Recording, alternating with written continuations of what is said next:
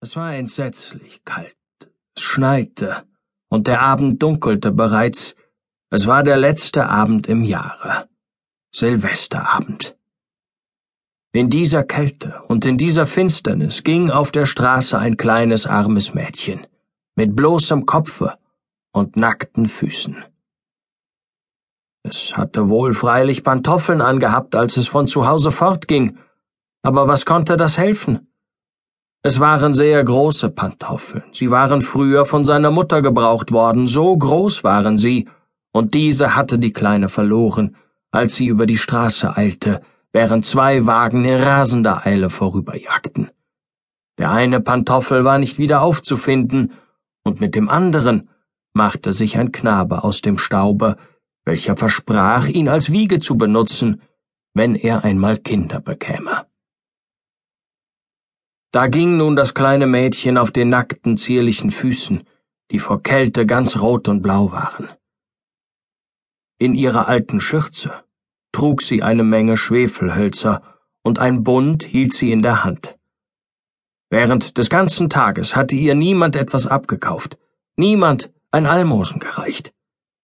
Hungrig und frostig schleppte sich die arme Kleine weiter und sah schon ganz verzagt und eingeschüchtert aus. Die Schneeflocken fielen auf ihr langes blondes Haar, das schön gelockt über ihren Nacken herabfloss. Aber bei diesem Schmucke weilten ihre Gedanken wahrlich nicht. Aus allen Fenstern strahlte heller Lichterglanz und über alle Straßen verbreitete sich der Geruch von köstlichem Gänsebraten. Es war ja Silvesterabend, und dieser Gedanke erfüllte alle Sinne des kleinen Mädchens. In einem Winkel zwischen zwei Häusern, von denen das eine etwas weiter in die Straße vorsprang als das andere, kauerte es sich nieder. Seine kleinen Beinchen hatte es unter sich gezogen, aber es frohe nur noch mehr und wagte es trotzdem nicht nach Hause zu gehen, da es noch kein Schächtelchen mit Streichhölzern verkauft, noch keinen Heller erhalten hatte. Es hätte gewiss vom Vater Schläge bekommen. Und kalt war es zu Hause ja auch, Sie hatten das bloße Dach gerade über sich, und der Wind pfiff schneidend hinein, obgleich Stroh und Lumpen in die größten Ritzen gestopft waren. Ach, wie gut musste ein Schwefelhölzchen tun.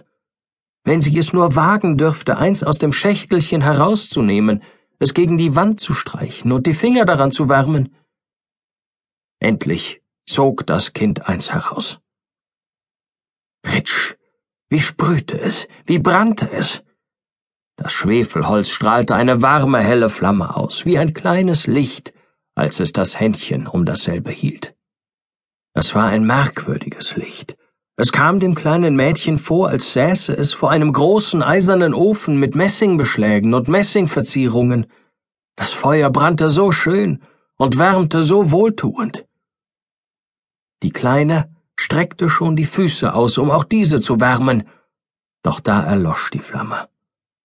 Der Ofen verschwand, sie saß mit einem Stümpfchen des ausgebrannten Schwefelholzes in der Hand da. Ein neues wurde angestrichen. Es brannte, es leuchtete, und an der Stelle der Mauer, auf welche der Schein fiel, wurde sie durchsichtig wie ein Flor.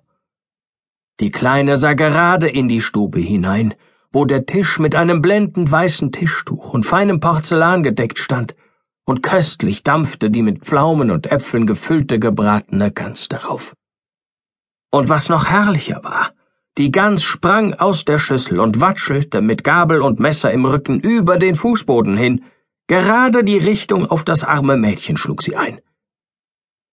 Doch da erlosch das Schwefelholz, und nur die dicke, kalte Mauer war zu sehen. Sie zündete ein neues an. Da saß die Kleine unter dem herrlichsten Weihnachtsbaum. Er war noch größer und weit reicher aufgeputzt als der, den sie am Heiligabend bei dem reichen Kaufmann durch die Glastür gesehen hatte.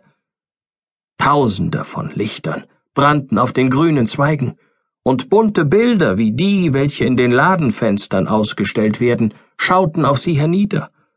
Die Kleine streckte beide Hände nach ihnen in die Höhe. Doch da erlosch das Schwefelholz.